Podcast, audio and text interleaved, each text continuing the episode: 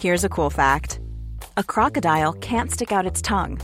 Another cool fact you can get short term health insurance for a month or just under a year in some states.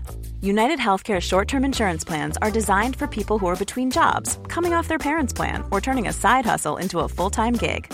Underwritten by Golden Rule Insurance Company, they offer flexible, budget friendly coverage with access to a nationwide network of doctors and hospitals.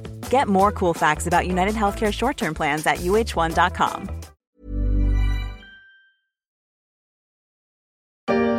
Elle est consultée chaque mois par 500 millions de personnes. Wikipédia a été créée il y a 20 ans tout juste, le 15 janvier 2001. Une encyclopédie gratuite rédigée par des anonymes qui a depuis gagné ses lettres de noblesse. Joyeux anniversaire Wikipédia.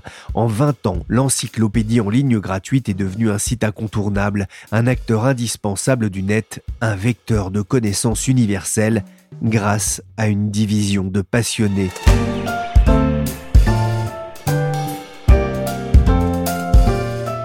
Je suis Pierrick Fay, vous écoutez La Story, le podcast d'actualité des échos, et je vous propose de rencontrer l'une de ces passionnés qui a contribué à faire de Wikipédia l'un des dix sites internet les plus consultés au monde.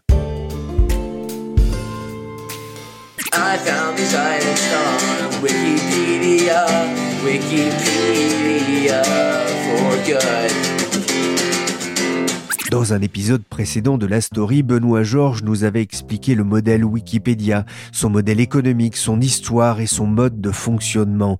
On a compris que derrière Wikipédia, il y a Wikimedia Foundation. Elle est dirigée depuis 2018 par une Espagnole, Maria Sefidari, professeure d'université. Sur les conseils de Benoît, je me suis rapproché de Florence Devoir. Entre 2006 et 2008, elle a aussi dirigé la fondation remplaçant Jimmy Wells, le fondateur de l'encyclopédie en ligne à ce poste. À l'époque, Florence Devoir était en congé parental et vivait dans un petit village d'Auvergne, loin, très loin de la Silicon Valley Qu'est-ce qui pouvait bien prédestiner cette ingénieure agronome française spécialiste de l'agriculture durable à se retrouver à la tête de cette fondation?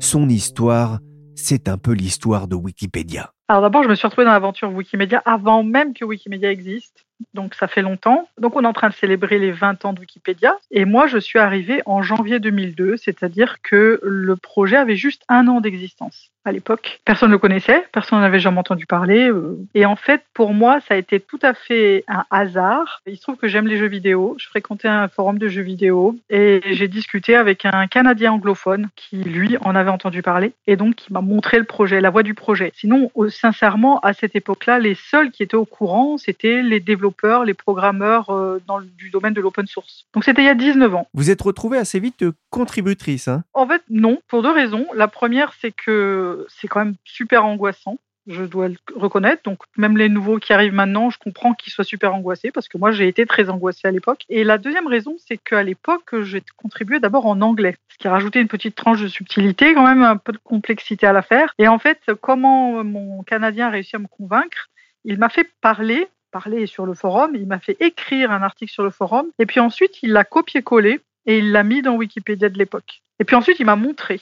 Et là j'ai été, euh, c'est étonnant. Et puis deux trois jours après, il m'a montré le résultat sur Google, c'est-à-dire que quand on tapait le mot clé de l'article que j'avais écrit, même si à l'époque personne ne connaissait Wikipédia, bah, Google a été déjà capable de repérer l'article et il m'a montré. Et là je me suis dit, il y a un vrai, il y a quelque chose d'important. Je viens de vivre quelque chose d'important, c'est-à-dire qu'on était en 2001 je pouvais écrire un article euh, sur Wikipédia et le lendemain, deux, trois jours après, dans Google, c'était ce qui sortait en premier. Vous vous souvenez de ce que c'était comme article? Alors le titre exact, je ne me souviens pas, mais c'était sur la question de la, de la biosafety, euh, biosafety, biosecurity, parce que c'était trois mois après les événements de septembre 2001 et qu'il y avait à l'époque des discussions, des choses qui tournaient autour des, des sports qui étaient envoyés par les courriers postaux et qui faisaient peur aux gens. Donc la, guerre biologique faisait peur aux gens. Il se trouve que moi je suis ingénieur agro à l'origine, j'ai été formé dans le domaine des biotech. Donc c'était un sujet que je connaissais un petit peu, au moins que je comprenais. Et donc euh, les seules informations sur ce sujet émanaient à l'époque du gouvernement des États-Unis, ce qui est quand même un peu restrictif. Donc je me suis dit, eh ben on va on va parler de ce sujet-là sous un autre angle.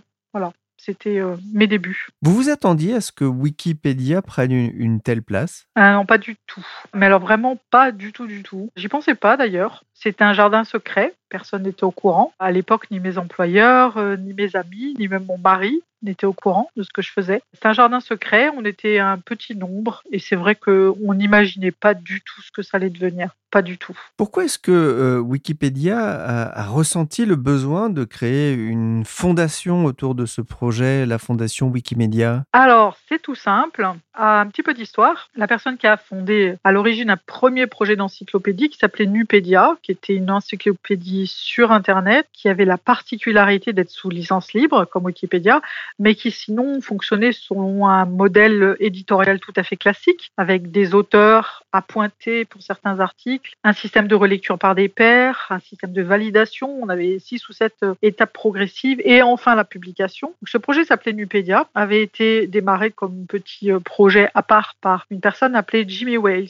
un Américain. Et Jimmy Wales, faisait partie de ces entrepreneurs du web. Euh, il avait monté une petite société qui s'appelait Bomis, qui était un moteur de recherche. Et en fait, euh, Nupédia était hébergé sur un coin de serveur dans le cadre de l'entreprise, donc ça coûtait rien du tout à l'époque. Et puis euh, Nupédia marchait pas vraiment. Un jour, ils ont eu l'idée d'utiliser le logiciel Wiki. Wikipédia est né tout à fait par hasard. C'était pas prévu du tout. C'était prévu comme étant un espace de travail. C'était un brouillon en quelque sorte. Hein. Ça devait pas être plus que ça. Le succès est arrivé tout de suite. Mais en fait, au départ, les seuls sous nécessaires, c'était un petit coin sur un serveur, un peu de bande passante, un nom de domaine qui à l'époque était wikipedia.com.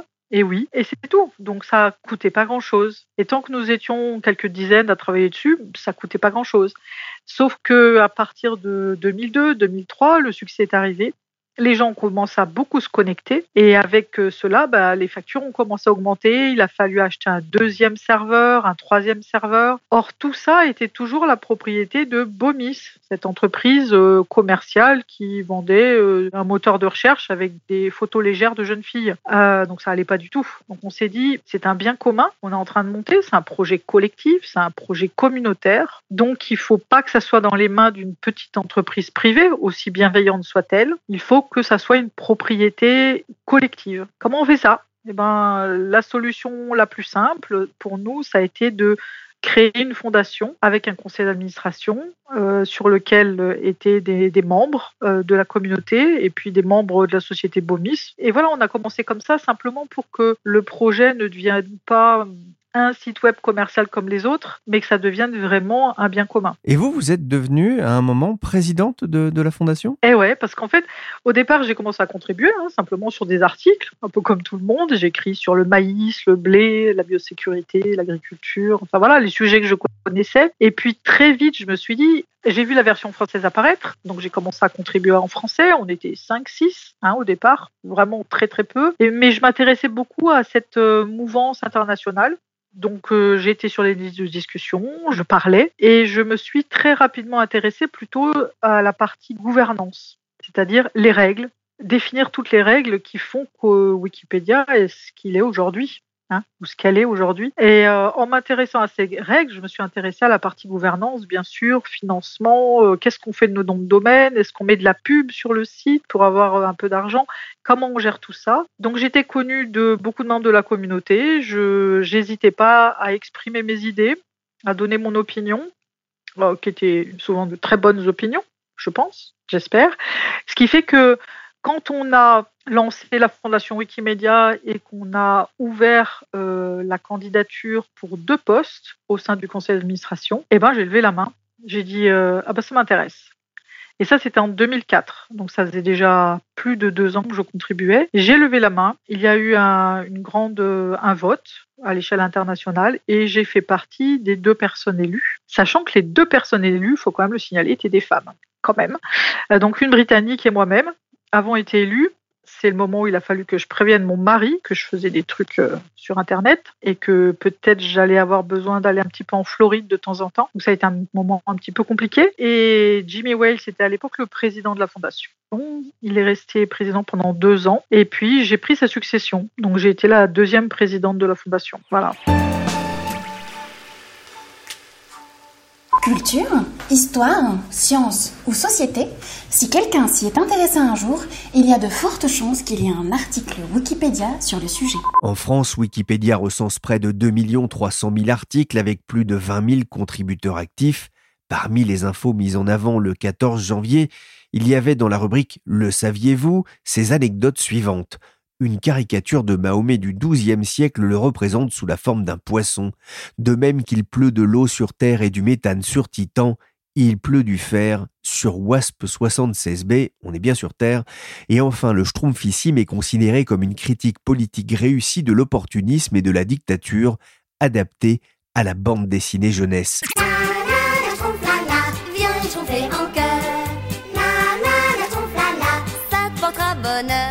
On peut lire aussi l'article labellisé du jour sur Anders Eriksen Sparman, médecin, naturaliste et abolitionniste suédois. C'est toute la diversité d'une encyclopédie. Et ça marche, avec près de 9 milliards de pages vues l'an dernier pour le Wikipédia francophone, soit une hausse de 5% selon Statista. Benoît Georges l'expliquait dans un précédent podcast, le site n'a pas le culte du clic. Mais Florence Devoir Qu'est-ce qui fait aujourd'hui la force de cette encyclopédie en ligne? Sa communauté, clairement. Sa communauté et les valeurs qui l'animent. C'est une communauté qui est très particulière parce que contrairement aux communautés type associatives, aux groupes sur Facebook, etc., on est très divers. On vient de partout, on parle des langues différentes, on a des opinions politiques différentes, des religions différentes. Nous sommes des personnes euh, que beaucoup de choses opposent, dans, entre guillemets, dans la vraie vie. C'est-à-dire qu'on ne serait pas forcément amis, on ne serait pas forcément collègues de travail, on ne serait pas forcément de la même famille. Et là, ce qui nous unit, c'est une mission qui est la connaissance euh, pour tous, avec des valeurs piliers, l'ouverture, avec euh, l'accès via la licence libre. Et c'est ces choses-là qui nous réunissent depuis 20 ans. Euh, ça a créé un ciment qui est extrêmement important. Il y aurait plus de communauté. Si pour une raison X ou Y, la communauté disparaissait ou s'affaiblissait, Wikipédia aurait énormément de mal à survivre ce qui a déjà été créé survivrait. Mais il n'y aurait plus de mise à jour, il n'y aurait plus de contrôle. C'est vraiment sa force, les personnes. Aujourd'hui, j'aimerais vous proposer de participer à ce grand projet collaboratif. Qu'est l'encyclopédie Wikipédia Afin de proposer à des millions de personnes un accès à la connaissance libre et gratuit.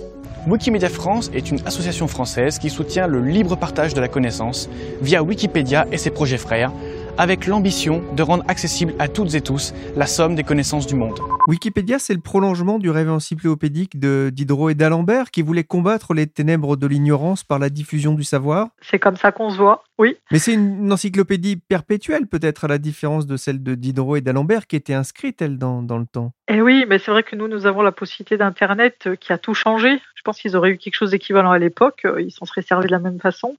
Oui, c'est quelque chose de perpétuel et c'est un peu nouveau, c'est cette possibilité d'avoir euh, des contenus véritablement à jour, même si on a parfois des difficultés sur euh, les, contenus d'actualité très fraîches de la journée ou de la semaine. L'objectif, c'est quand même d'avoir quelque chose qui soit perpétuellement à jour. Grosse différence avec Diderot d'Alembert, oui. Dans un article de 2009 dans la revue Études, Marc Foglia écrivait ceci Le principal danger auquel se trouve confronté Wikipédia en tant que nouveau média de la connaissance démocratique, c'est celui du verrouillage de certains articles par de petits groupes actifs et intolérants.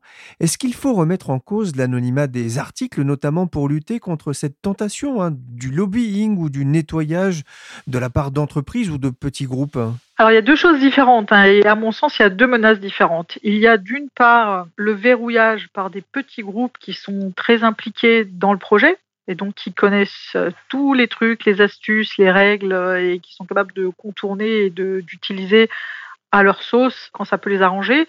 Donc c'est des petits groupes d'intérêt. Heureusement, c'est peu fréquent, mais il y en a. Ça, c'est un risque. Le deuxième risque, c'est effectivement plus les contributions extérieures, je dirais, par des gens qui ne sont pas véritablement des Wikipédiens, mais qui sont là avec un agenda politique, dans le sens euh, soit pour éditer justement sur les personnalités politiques, sur les entreprises, sur euh, bah, les croyances, les anti-vaccins, enfin voilà, toutes ces thématiques-là. Aujourd'hui, j'ai beaucoup plus peur de ce deuxième groupe de personnes, c'est-à-dire des personnes extérieures qui essayent par tous les moyens, et parfois avec euh, beaucoup de moyens, de saboter certains articles, de les blanchir ou au contraire d'enfoncer certaines personnes, ça c'est beaucoup plus grave. Est-ce que pour autant il faut remettre en question l'anonymat, la possibilité d'anonymat? Pour moi, absolument pas. Il est extrêmement important de pouvoir garantir euh, la pleine liberté pour les personnes d'écrire sans que des menaces puissent peser sur elles. En France, c'est pas trop un problème, mais euh, on a quand même des pays pour lesquels le fait de contribuer à Wikipédia met les gens en danger de mort. Je suis sérieuse quand je dis ça, ça les met en danger de mort. Donc tout ce qu'on peut faire pour arriver à permettre à ces gens de contribuer tout en garantissant le plus possible leur sécurité physique me semble essentiel. The news is broken, but we figured out how to fix it. See, before the internet, we could only get our news from traditional news organizations. Editors, fact checkers, and reporters were the gatekeepers of news, and we trusted them to tell the truth. We even paid for them to tell the truth. That's how much we respected the news. On vient d'entendre Jimmy Wells, cofondateur de Wikipédia. Il présentait en 2017 le site Wikitribune, lancé pour contrer les fake news.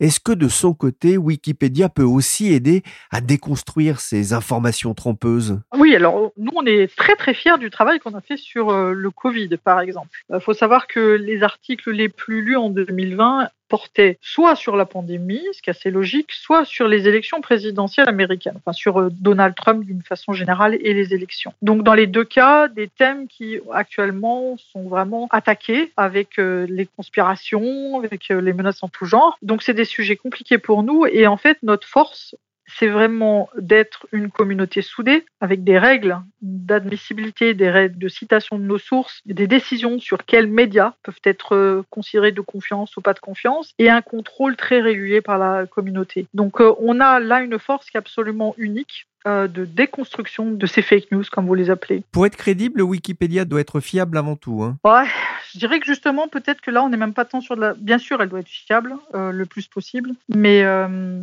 être capable de donner tous les avis sur la question, tous les sujets, toutes les approches me semble tout aussi important que la fiabilité. C'est-à-dire pas prétendre qu'un point de vue n'existe pas, mais au contraire décrire tous les points de vue qui existent. Me semble quelque chose d'extrêmement important et qui peut aider euh, justement à aussi déconstruire ces fake news. Donald Trump sur Twitter, c'est terminé. Cette nuit, le réseau social a décidé de suspendre le compte du président des États-Unis. Après examen approfondi des tweets récents de Donald Trump et du contexte actuel, nous avons suspendu le compte indéfiniment à cause du risque de nouvelles incitations à la violence. Il est beaucoup question de la liberté d'expression, surtout en ce moment, notamment aux États-Unis avec Donald Trump qui a fini par être chassé de, Twitter. Qu'est-ce que vous avez pensé d'ailleurs de cette décision? Effectivement, ça va contre la liberté d'expression, mais il y a un moment donné, quand on met une démocratie en danger euh, aussi bêtement, et quand on amène des gens à se... ces remarques ont amené quand même le décès d'un certain nombre de personnes, euh, on en arrive à un point où il faut effectivement arrêter les choses. À charge pour lui d'essayer de trouver un autre réseau pour euh, parler, crois pas qu'il faut lui couper la parole, mais je comprends parfaitement la décision d'une entreprise privée qui décide de, ne plus accueillir quelqu'un sur ses ondes si ça lui pose problème. On est sur une entreprise privée. Moi, je pense qu'elle a la liberté de choisir qui a le droit ou pas d'accéder à ses services. Étonné qu'on ferme.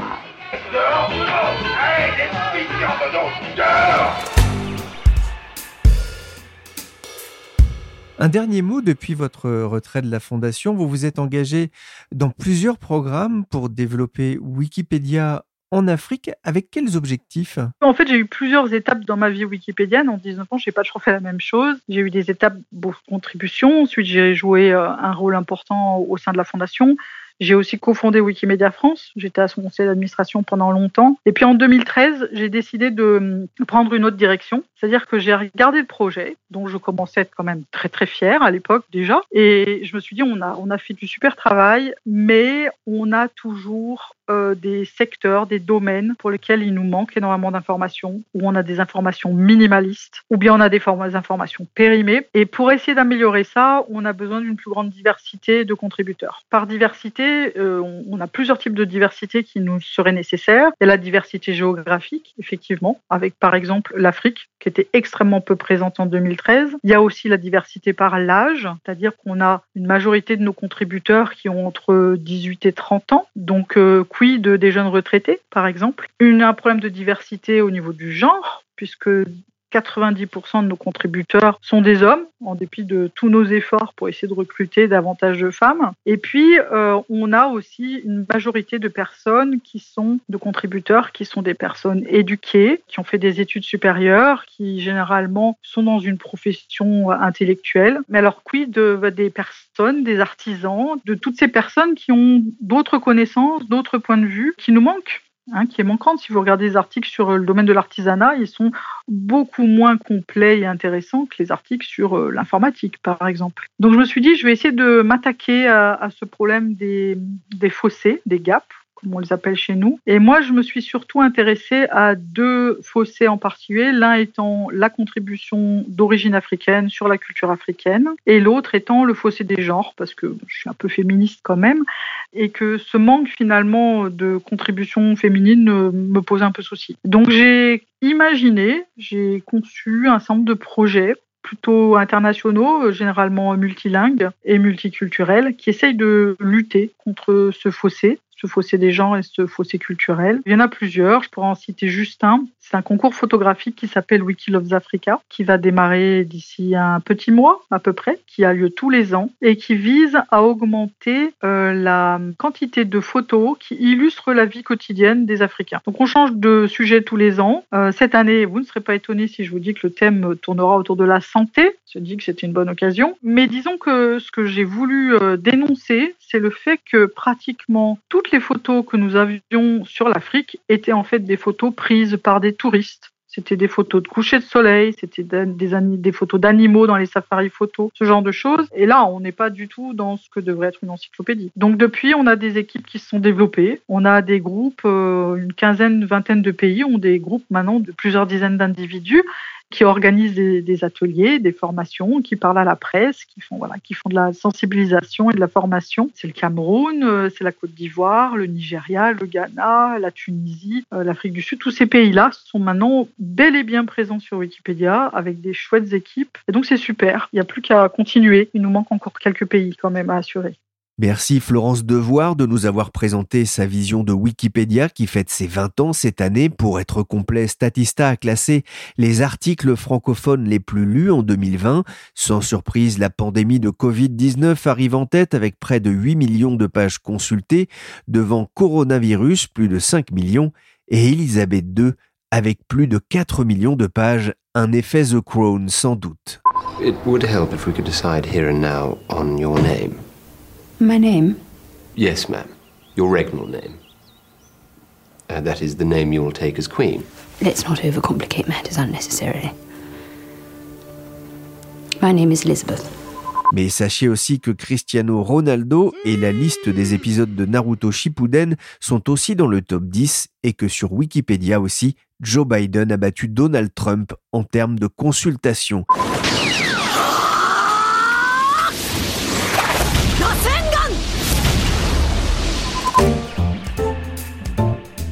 La story s'est terminée pour aujourd'hui. L'émission a été réalisée par Willy Gann, chargé de production et d'édition Michel Varnet. Vous pouvez retrouver le podcast d'actualité des échos sur toutes les plateformes de téléchargement et de streaming telles Deezer et Spotify, Castbox, Apple Podcast ou encore Podcast Addict. N'hésitez pas à vous abonner et pour l'information en temps réel, c'est sur leséchos.fr.